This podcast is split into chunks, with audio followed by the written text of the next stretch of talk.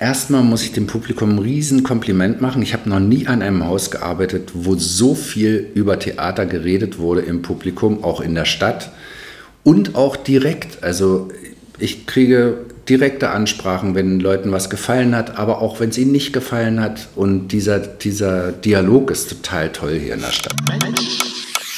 Und, und, und, und, und. Kultur. Punkt. Der Podcast. Der Podcast. Der Podcast. Der Podcast. Der Podcast. Staffel 1, Folge 13. Staatstheater und Gesellschaft. Ein Podcast der Reihe Mensch und Kultur.de. Der Podcast. Im ersten Teil meines Interviews mit Hans-Georg Wegner, dem Generalintendanten des Mecklenburgischen Staatstheaters in Schwerin, haben wir verschiedene Aspekte des Theaterbetriebs und seiner Beziehung zur Gesellschaft angesprochen. Hans-Georg Wegner betonte die Bedeutung der Zusammenarbeit zwischen den verschiedenen Gewerken und Disziplinen im Theater, um eine Aufführung erfolgreich auf die Bühne zu bringen. Wir haben gehört, wie wichtig es ist, die Perspektive des Publikums einzunehmen und sicherzustellen, dass die Theatererlebnisse für die Zuschauerinnen und Zuschauer dann auch ansprechend und verständlich sind. Insgesamt wurden die Vielschichtigkeit und die verschiedenen Herausforderungen des Theaterbetriebs schon deutlich, wobei der Fokus auf der Verbindung zwischen Theater und Gesellschaft und auf der Bedeutung eines engagierten und dialogorientierten Publikums lag starten wir jetzt Teil 2 des Interviews mit Hans-Georg Wegner. Am Ende des ersten Teils des Interviews erzählte Hans-Georg Wegner eine Geschichte, die illustrierte, dass die Ethik der Leute am Theater äh, darin besteht, immer die bestmögliche Leistung zu geben, egal wie bedeutend das Haus sein mag, an dem sie arbeiten. Das Publikum ist enttäuscht, wenn wir uns nicht genug Gedanken gemacht haben für eine Inszenierung wenn wir es nicht gut kommunizieren, was wir eigentlich erzählen möchten, geschweige denn, wenn wir da nicht zum Punkt gekommen sind. Das Publikum ist enttäuscht, wenn die Leute nicht bei der Sache sind, wenn sie das Gefühl haben, äh, hier wird nicht mit mir gesprochen als Publikum. So, das sind die Dinge, die an allen Theatern letztlich dieselbe Herausforderung bilden, ob das in, in der Staatsoper ist oder ob das am BE ist oder ob das hier bei uns im Mecklenburgischen Staatstheater ist. Und deswegen ist es so wichtig, immer wieder äh, darauf hinzuweisen, dass natürlich das Theater von den Leuten lebt, die wirklich ihr Herzblut in, in ihre eigene Ausdruckskraft geben. Und das betrifft nicht nur die Künstler, sondern es betrifft genauso auch die äh, äh, Technikcrew, die sich genauso Gedanken machen, wie ein schneller Umbau so läuft, dass es, dass es dann auch wirklich funkt. So. Ja. Trotzdem haben wir zwei Welten, mhm. ja, die Kultur-Insider, mhm. sagen wir, ein Teil des Publikums ja. können wir mitzählen. Ne? Und äh, Kultur-Outsider ist nicht richtig, aber Leute mhm. mit anderer Kultur. Mhm. Ja? Es mhm. gibt ja so viele Kulturformen mittlerweile. Und äh, bei einer Vorstellung, da treffen die sich beide, da sind sie dann eins. Das haben Sie eben super beschrieben, mhm. was da passieren muss. Ne? Mhm. Nur wie kriegt man das raus? Welche Strategien kann man denn anwenden, um diesen Moment eben auch so möglichst effizient äh, zu gestalten, mhm. wie es geht. Woher erfährt man, äh, was treibt den anderen gerade um und, und was ist seine, mhm. äh, seine Trigger, dass er auch tatsächlich was mitnimmt. Ja. Ja, ich glaube, das hängt einfach ganz stark davon ab, wie wach man selber als Zeitgenosse durch die Welt geht. Ähm, wo wir aber auch wissen, dass wir ein ganz großes Defizit haben, ist äh, bei unseren migrantischen äh, Mitbürgerinnen und Mitbürgern, die natürlich auch wirklich buchstäblich auch aus anderen Kulturen kommen, was ja nicht heißt, dass sie nicht genauso spannende Geschichten hätten und auch genau, also in ihrer Kultur auch spannende Geschichten behandeln, die uns sicherlich auch viel zu sagen haben. Und da sind wir natürlich noch sehr am Anfang, äh, die auch in unseren altehrwürdigen Theaterbetrieb mit zu integrieren. Das ist aber ein Muss, denn ähm, letztlich verlieren wir sonst das Gefühl dafür, dass wir eine Gesellschaft sind. Und die besteht definitiv aus Menschen mit sehr unterschiedlichen kulturellen Herkünften. Und ich glaube, dass eine Chance ist im Theater, dass man äh, jetzt nicht sagt, ihr müsst aber alle unseren Faust studieren, sondern dass man sagt, ihr bringt doch auch gute Geschichten mit, die uns sicherlich etwas zu sagen haben und die müssen wir auch mit integrieren. Das ja, ist aber tatsächlich eine noch weitgehend eine Lehrstelle und da sind andere Theater besser und andere auch nicht, aber da, da ist noch viel, viel Arbeit zu machen. Ich hatte einmal ein sehr, sehr positives Erlebnis, äh, da haben wir eine Oper uraufgeführt nach Gegen die Wand von Fatih Akin. Das war ein Erfolgsfilm und das ist einfach ein antikes Drama. Wir hatten das aber kommuniziert auch mit, äh, mit Hürriyet in Bremen, die sich auch damit beschäftigt haben und wir hatten einfach auch viele äh, äh, Menschen aus, mit, mit türkischen Wurzeln auf der Bühne. Gibt es ja viele Künstler, die aus der Türkei kommen. Und so hatten wir also viele Andockpunkte.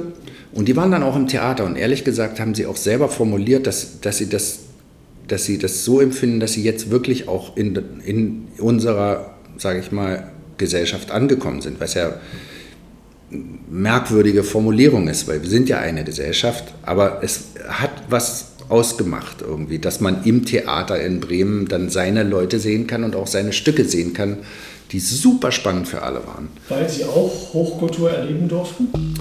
Ja, weil, naja, weil sie das Gefühl hatten, dass wir in der Hochkultur sie nicht ausgrenzen, sondern dass wir sie, dass wir sie ja, mit einbeziehen. So. Und wenn man das überträgt, jetzt, keine Ahnung, ich sage jetzt mal flapsig, also auch Hip-Hop ist eine eigene Kultur. Ja, wie, wie bringen wir die denn auch mit unter in, äh, in, in unseren Geschichtenerzählapparat hier? Bei Koblenz haben wir das ja gesehen, was ja.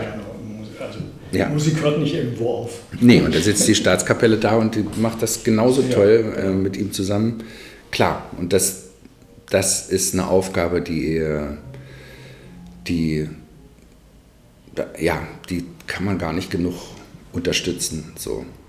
Die äh, Aufgabe hat ja aber die ganze Gesellschaft. Mhm. Und es ist ja nicht wirklich so, dass da bestimmte Bereiche so deutlich äh, weiter sind. Ja? Also da kann mhm. man sicher was Gemeinsames entwickeln. Aber welche Werkzeuge? Welche Werkzeuge hat man? Mhm. Und wie kann man die entwickeln? Wie kommt man auf, auf solche Ideen? Was geht? Das äh, Theater auch, auch ein, ein Mitwirkungsbereich ja. sein kann, ja, ein ja. Beteiligungsbereich. Also das eine sind die Geschichten, die wir erzählen, sind die für, äh, also sind die über unsere äh, westliche europäische Kulturgeschichte hinaus gültig. Das ist sie ja in der Regel. Ähm, das zweite ist natürlich direkt Partizipation, also das betrifft sozusagen das Einbeziehen von Kindern, Jugendlichen, Erwachsenen, äh, aus unserer Bevölkerung mit direkt in die, in die Kunstproduktion. Das ist eben äh, diese, diese Oberstoff mit der Kreislaufwirtschaft ist so ein Beispiel. Da werden wir also stark mit Schulen auch zusammenarbeiten, die auch dann mit auf der Bühne sein werden. Dadurch kommt natürlich eine Anbindung in, in, an diese Institutionen, die ich ganz, ganz wichtig finde. Und, Und dann hat natürlich einen Bildungsaspekt. Ja, natürlich. Ja, für beide Seiten, klar. Absolut, aber ja. auf jeden Fall ja auch ein äh, ja, ja. Kultureinpflanzungsaspekt. Ja, ne? also wir sind halt keine homogene Gesellschaft, äh, sondern wir haben sehr, sehr unterschiedliche Bedürfnisse auch, die, die wir mit, äh, mit einbauen müssen in unser Programm. Niemand macht sich die Illusion, dass, äh, dass diese unterschiedlichen kulturellen Gruppen dann jeweils das Haus voll machen. Aber eben wie Sie sagen, so, dass sich die Leute trotzdem eingeladen fühlen und nicht ausgegrenzt fühlen, dass wir davon wegkommen, dass diese kulturellen, ähm, dass es diese Institutionen so einen Tempelcharakter haben, wo nur die Eingeweihten zugelassen sind, die sich dann dort auch zu Hause fühlen, äh, im Unterschied zu anderen, dass das ist unbedingt zu überwinden, weil äh, die Chance von Theater ist eben die, dass Menschen mit aller, allen möglichen Herkünften, ihren eigenen Geschichten gemeinsam in einem Zuschauerraum sitzen und auf die Bühne schauen und zusammen lachen oder was auch immer passiert emotional. Das ist für mich Gesellschaft und das ist das, was Theater eigentlich auch kann, dass es diese Leute zusammenbringt. Ja, das Inklusionsthema gehört auch noch dazu, ist ja nicht nur Richtig. und so weiter. Ja. Äh, was kann Kunst an dieser Schnittstelle außer irritieren? Kunst kann irritieren, das ist schon wahnsinnig wichtig. Ja. Aber was kann sie wirklich leisten? Also Theaterkunst ist ja auch die Frage, was machen wir denn da eigentlich? Was, Ja, was ist denn? zu den Sprachen Ja. kommen. Also da hat sicher, haben sicherlich Leute sehr unterschiedliche Meinungen dazu. Für mich ist das äh, ist Theaterkunst der Versuch, aus einer anderen Perspektive auf die Gegenwart zu schauen. Was läuft hier eigentlich gerade ab? Warum haben wir Angst? Warum sind wir gespalten? Warum gibt es diese aggressive Grundstimmung? Warum passiert dies? Warum passiert jenes? Ja auch pro, also jetzt nicht pro Jahr, aber es wechselt ja auch unglaublich und im Moment wechselt es sehr, sehr schnell, wie eine Gesellschaft sich so empfindet und, und verfasst ist. Im Moment würde ich sagen, dieses Stillstandsgefühl, was man hat, das ist lähmend und erdrückend. So. Und wir haben die Chance, mit guten Autoren auf diesen Zustand draufzuschauen und dafür eine Sprache zu finden. Weil ich kann mich damit nicht beschäftigen, wenn ich keine Sprache dafür habe. Das sind manchmal einzelne Bilder. Ja, da ist Kino ganz, ganz stark drin. Die, die Bilder finden für gesellschaftliche Zustände und Gefühle. Und die, der Kün- Künstler Sprache ist hier äh, künstlerische Ausdrucksweise Richtig, gemeint, ja? genau. In, in allen Ja, Facetten, vom, vom Körper Ja. bis zum Musik Bild, bis, zum Ton. Ja, genau. Das kann eine Geste sein. Das können, das können natürlich im Tanz genauso Bilder sein, die ich als Sprache empfinden würde, wie äh, in der Musik oder eben Konkretsprache. So. Und das ist eigentlich unsere Aufgabe, dass wir das, was wir manchmal so als, als Wust empfinden und als, als chaotisch empfinden im Alltag, dass wir das kondensiert sehen können in eine Geschichte gefasst, die uns versucht, Dinge zu erklären. Wir wissen auch, dass das, dass es immer nur ein Versuch ist. Und da sind aber gute Autoren, gute Künstler sind sehr gut da drin, sowas zu formulieren und zu finden. Und das möchten wir dann zeigen. Und die Hoffnung ist natürlich, dass wenn man drüber, wenn man darüber sprechen kann, was los ist, dann kann man es auch bearbeiten, dann kann man es auch äh, verändern. Also Also Kunst ist, ist eine spezielle Kommunikation, die äh, Grenzen verschiebt ja, oder auch sichtbar macht. ja, Ja? ab, ja, also in die Grenzen. Richtung und, und vielleicht auch äh, die verschiedenen Wahrnehmungsformen Ja, auch ein bisschen aufweicht, also dass man auch äh, Inhalte übers Gefühl bekommt Richtig, und ja. über den Verstand und beides Ja. gleichzeitig angesprochen wird oder nacheinander und man das als Erfahrung äh, im Saal mitnehmen kann. Mhm. Es gibt ja noch ein Phänomen, was, was ich auch immer wieder faszinierend finde, wenn Sie selber mal überlegen, Sie haben, ich sage jetzt mal, mit zwölf Jahren ein Buch gelesen und lesen es jetzt nochmal mit 30 oder 40. Sie lesen ein anderes Buch. Das ist manchmal verblüffend, äh, was man für Erinnerungen an dieses Buch hatte. Und es ist dasselbe Buch. Und man liest wirklich was komplett anderes. Die eigene Welt, die, in der es gespiegelt ist. So ist es, andere. ja. Und das ist ja auch das, was beim Theater passiert. Wir spielen etwas auf der Bühne und jeder sieht was anderes da drin, weil er sich selber mitbringt und weil er sich selber spiegelt, auch in dem, sich selber identifiziert in dem, was auf dem Theater passiert. Und dann geht der Austausch los und der eine sagt, ah, ich hab, die Szene fand ich, hat, hat mich angesprochen, der andere sagt, ich fand die sowas von albern und der dritte sagt, oh, die ist mir gar nicht aufgefallen, weil er wieder mit was anderem beschäftigt war, weil jeder seine eigene Geschichte ja auch mit reinbringt in die Interpretation. Und das ist ein total interessanter Vorgang, finde ich. Ja.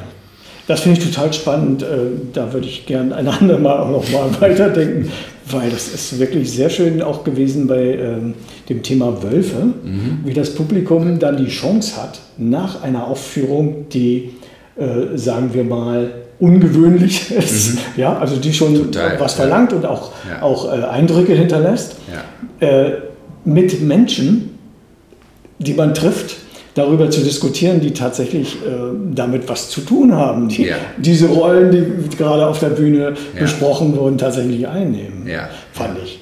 Eine super spannende Sache. Ja. Ist jetzt äh, nicht wirklich zur breiten Wirkung gekommen, weil Corona da einen Strich durch die Rechnung Ja, gemacht hat. leider. Alle Aber ähm, da geht bestimmt noch ganz viel. Mhm. Ähm, Oper ist so eine Sache, die äh, hier passiert.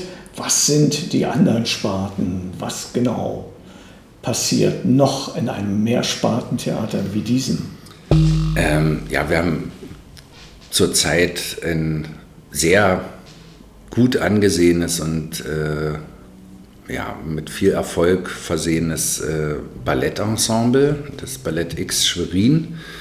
Da macht die Chefchoreografin und, äh, Ballettdirektorin, die hat einen Mix im Stil von Neoklassik und, und klassischem bis hin zum Tanz. Also sie hat sehr viele äh, Tanzsprachen praktisch in ihrer eigenen Bühnensprache mit vereint. Und das sind einfach wirklich fantastische Persönlichkeiten, die sie da auf der Bühne versammelt hat. Die sind irgendwie auch eine, eine ganz eigene Sparte, weil sie natürlich dadurch, dass sie nonverbal äh, sind, auch sehr viel Menschen ansprechen, die einfach sonst gar nicht so unbedingt ins Theater gehen. Das läuft dann über Mundpropaganda, musst du unbedingt hin, das musst du dir angucken und dann, also die sind gerade sehr, sehr erfolgreich und, und in einer sehr guten Kommunikation mit unserem Publikum. Gehen wir weiter zum, äh, zum Darf ich eine ja? Zwischenfrage stellen? Ist das so, dass ähm, es ist ja, liegt ja nicht in, in Ihrer Verantwortung, aber es ist ja ein kleineres Ballett, als es früher war. Mhm. Ist das so, dass je kleiner das äh, Ensemble ist, desto wichtiger ist jeder Einzelne? Das ist ein bisschen Xenia Wies äh, Programm, dass sie sagt, wenn ich so eine kleine Kompanie habe, dann muss ich auch mit, muss jeder Einzelne auch eine Persönlichkeit sein. Und da kann sich keiner in der Menge verstecken. Da kann auch nicht einer aus einer Menge herausragen, sondern wir müssen alle wirklich was Eigenes mitbringen und das macht dieses Ensemble einfach auch so, so aufregend. Ähm, ja, im Konzertbereich ist es natürlich ganz stark ein, ja, würde ich auch sagen, bürgerlich geprägtes Abonnentenpublikum, was wir ansprechen. Da geht es immer darum, auf der einen Seite halt auch die Interpretation der klassischen, des klassischen Repertoires, ich sage jetzt mal Stichwort Brahms, äh, zu pflegen und da rein aber auch immer wieder wie als Würze eine neue Erfahrungen zu ermöglichen, sodass man auch seinen Erfahrungshorizont erweitern kann. Das machen die im, in ihrem Programm auch sehr schön, finde ich, mit, mit Entdeckungen auch von, von Komponistinnen und Komponisten, die man sonst einfach nicht so hört. Äh, und die haben natürlich auf eine gewisse Weise praktisch auch eine da hat sich jetzt in der Präsentation von Musik natürlich nicht viel verändert seit 1870, würde ich jetzt mal behaupten, äh, sondern man sitzt halt schwarz gekleidet auf der Bühne. Und wir hatten das, wenn man das gestattet ist, eine kurze, auch eine sehr schöne Anekdote. Wir hatten mal in Weimar junge Leute eingeladen und eine Befragung gemacht. Was würdet ihr denn ändern an der Präsentation solcher Konzerte? Und haben erwartet, dass sie sagen, ja, kann er nicht auch mal ein Hip-Hopper auftreten oder was weiß ich, müssen wir hier rumsitzen und so.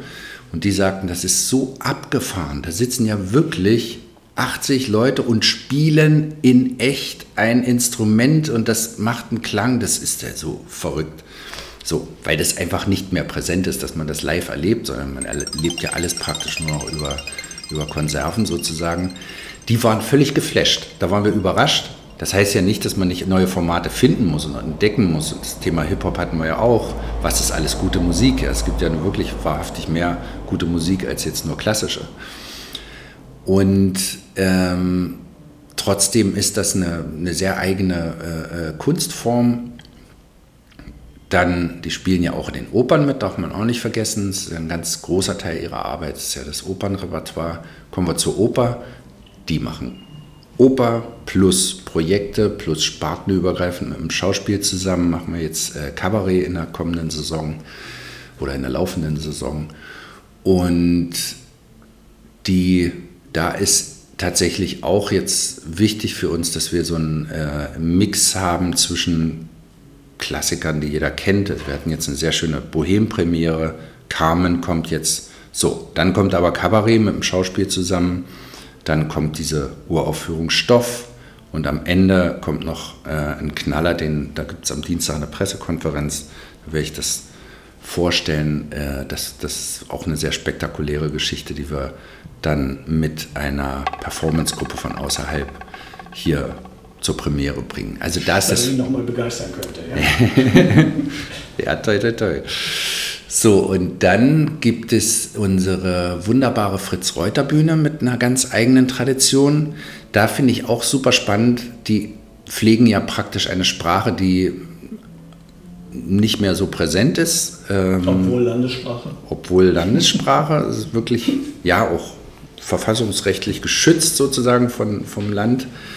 Aber da ist interessant, finde ich, dass sie sich damit auch so eine, so eine äh, äh, Volkstheater-Spielweise auch bewahrt haben, die ich eigen finde und eine ganz eigene Sprache, die aber eben mit seinem Publikum auch wunderbar harmoniert. Und äh, es wird selten so viel live reagiert aus dem Publikum wie in der Fritz-Reuter-Bühne und die Leute sagen, Mensch, dreh dich doch mal um oder, oder nicht so laut oder keine Ahnung, was immer da an Kommentaren kommt. Natürlich viel Lachen und ähm, wirklich eine sehr enge Verbundenheit sozusagen mit, mit einem Publikum, was diese Sprache auch versteht und, und sprechen kann. Da würde ich immer sagen, geht bitte alle dorthin und guckt euch das an, weil man versteht vielleicht nicht alles, aber man versteht immer genug, um da seinen Spaß zu haben und äh, äh, das auch toll zu finden oder eben ganz normal als Theatererlebnis zu empfinden. Dann haben wir unser junges Staatstheater in Parchim, die auch wieder eine ganz anderen, andere Ästhetik pflegen. Die kommen auch aus einer sehr engen Anbindung an, ihre, an ihr Publikum, denn sie sind praktisch geschult für Kinder und Jugendliche aus dem, aus dem Umland hier zu spielen.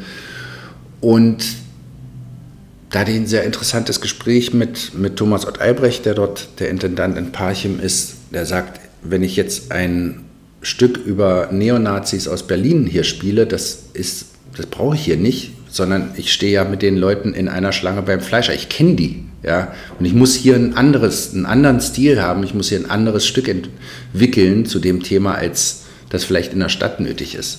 Und diese, die leben halt richtig auch mit ihrem Publikum zusammen.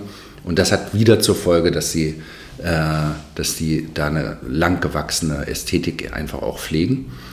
So, wen habe ich jetzt nicht erwähnt? Das Schauspiel. Das Schauspiel ist Richtig. Genau. Und das Schauspiel ist auch super das spannend. beim Kabarett. Ja, genau. Das äh, Schauspiel hat natürlich auch eine ganz große Bandbreite an unterschiedlichen Ästhetiken zu bieten. Die haben die grandiose Tradition einfach auch durch Christoph Schroth aus den, aus den 80er Jahren, äh, wo Schwerin das avantgardistischste Theaterhaus in Ostdeutschland gewesen ist. Und alle sind hier hingepilgert. Und diese, das merkt man einfach auch in, in, in den Genen dieses Hauses, dass das Schauspiel eine große Bedeutung hat und dass sie auch immer auf der Suche sind nach dem Mix sozusagen äh, neue Formen zu finden, aber eben auch äh, in eine ganz direkte Kommunikation mit dem Publikum zu gehen. Und das können die beides sehr gut. Hatten ja wirklich jetzt auch eine sehr, sehr schöne Erfahrung mit dem Schloss Innenhof im Sommer, mit den, im, jetzt hier im Sommer, mit den Schlossfestspielen Little Miss Sunshine fast ausverkauft. Das war auch eine sehr, sehr schöne Sache. Ja, dann sind wir einmal durch, haben das Haus erklärt und wir haben auch schon eine Menge an Themen angerissen und ganz viele sind noch offen. Aber für heute soll es genug sein. Die Frage äh, wäre jetzt interessant, was wünscht sich der Generalintendant für sein Haus? Was wünscht er sich von seinem Publikum?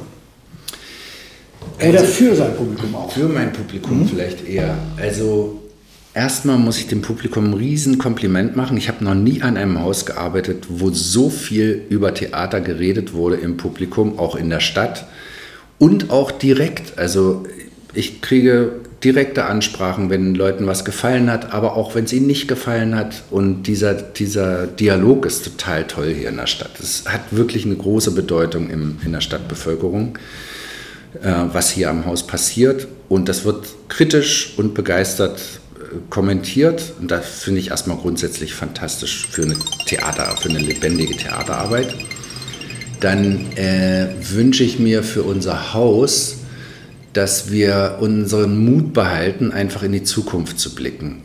Die Probleme sind gesellschaftlich gerade enorm, der Druck ist groß, man weiß nicht, wie es in zehn Jahren aussieht. Äh, das ist alles nachvollziehbar, aber das Bewusstsein dafür, dass wir immer noch alle Möglichkeiten haben, dass wir Theater spielen können, dass wir äh, mit großem Mut auch Angebote machen können und dass wir auch reich genug sind, auch mal daneben zu liegen mit, mit einer Inszenierung.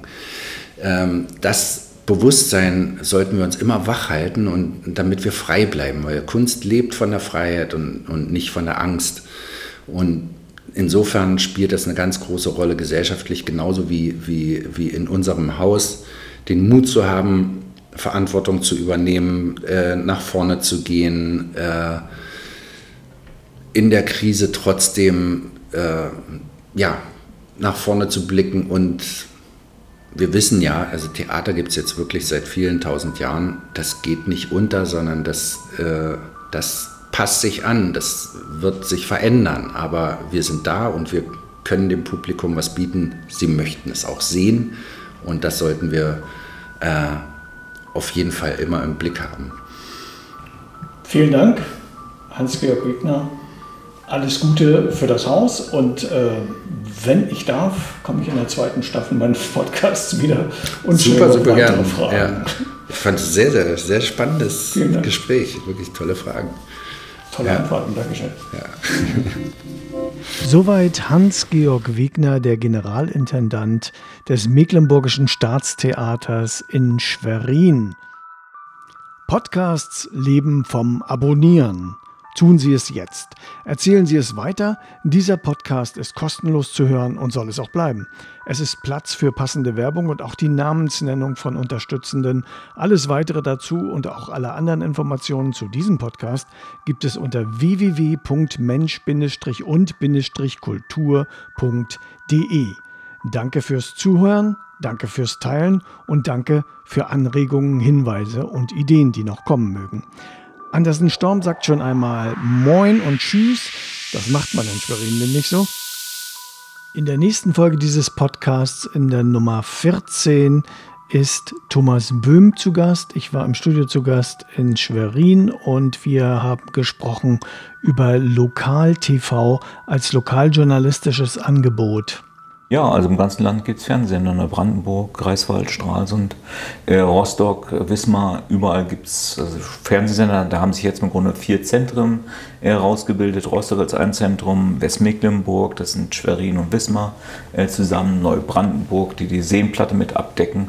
Äh, und dann nochmal Vorpommern TV, die Greifswald, Wolgast, äh, Stralsund machen bis Rügen hoch und so weiter. Äh, das sind die vier großen Zentren, aber die erreichen schon flächendeckend, äh, versorgen die schon als Land. Und äh, wo die nicht hinkommen, kommen wir nochmal mit MV1 und bringen da auch nochmal Inhalte hin, die relevant sind fürs Land. Und, und, und, und, und. Kultur. Punkt. Der Podcast. Der Podcast. Der podcast.